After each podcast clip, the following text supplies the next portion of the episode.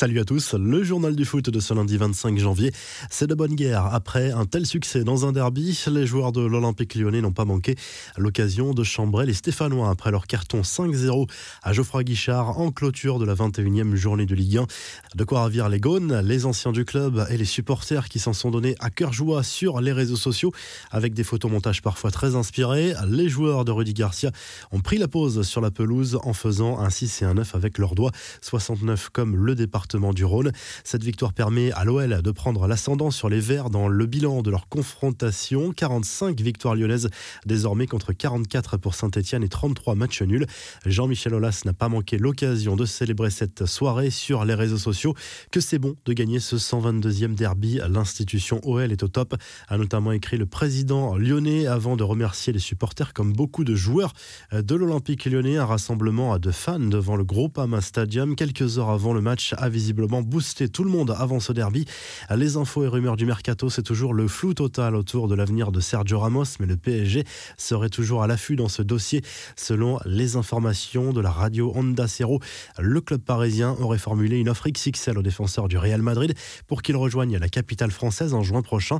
Libre en fin de saison, Ramos continue de négocier en parallèle avec le club merengue, mais si les informations de la radio espagnole sont bonnes, le Real aura du mal à s'aligner sur le PSG. Le champion de France lui aurait proposé en effet un contrat de 3 ans avec un salaire de 15 millions d'euros par saison. Il ne manquait plus que sa signature pour officialiser le transfert. C'est désormais chose faite. Mesut Ozil a paraffé un contrat de 3 ans et demi en faveur de Fenerbahçe. Reste à savoir dans quel état de forme sera le joueur après près d'un an sans jouer. Arsenal qui perd Ozil mais qui devrait récupérer Martin Odegaard. Selon le Daily Mail, les Gunners et le Real Madrid ont trouvé un accord pour le prêt de l'international norvégien. Mikel Arteta le voulait absolument. Il s'agit d'un prépayant de près de 3 millions d'euros. Vous pouvez suivre en direct l'actu Mercato sur topmercato.com et les applis. Les infos en bref, la balade du Bayern sur la pelouse de Schalke, victoire 4 à 0 des Bavarois qui confortent leur première place en Bundesliga avec désormais 7 points d'avance sur le plus proche poursuivant, le RB Leipzig. Manuel Neuer lui a détrôné un certain Oliver Kahn ce dimanche et c'est un record en Bundesliga.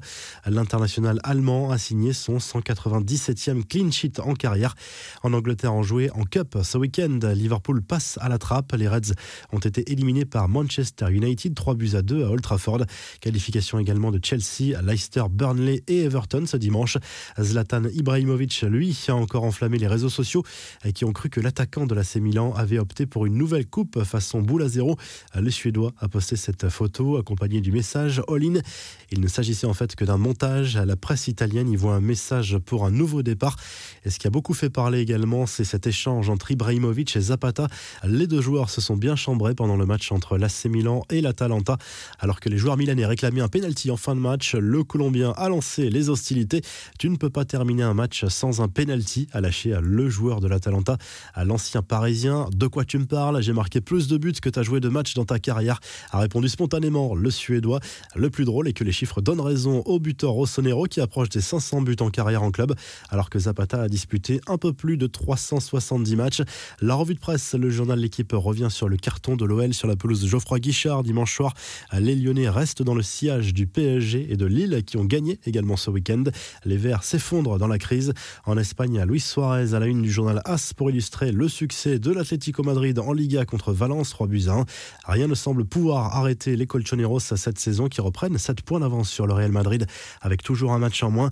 Le journal Sport revient de son côté sur le succès du FC Barcelone sur la pelouse d'Elche dimanche en Liga. Victoire 2-0 des joueurs de Ronald Koeman qui confortent leur place sur le podium à 10 points de l'Atletico.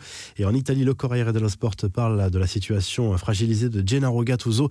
Le coach du Napoli est sur la sellette après la défaite 3 buts à 1 sur le terrain de l'Elas Vérone dimanche. Le nom de Rafael Benitez est déjà évoqué en cas de licenciement.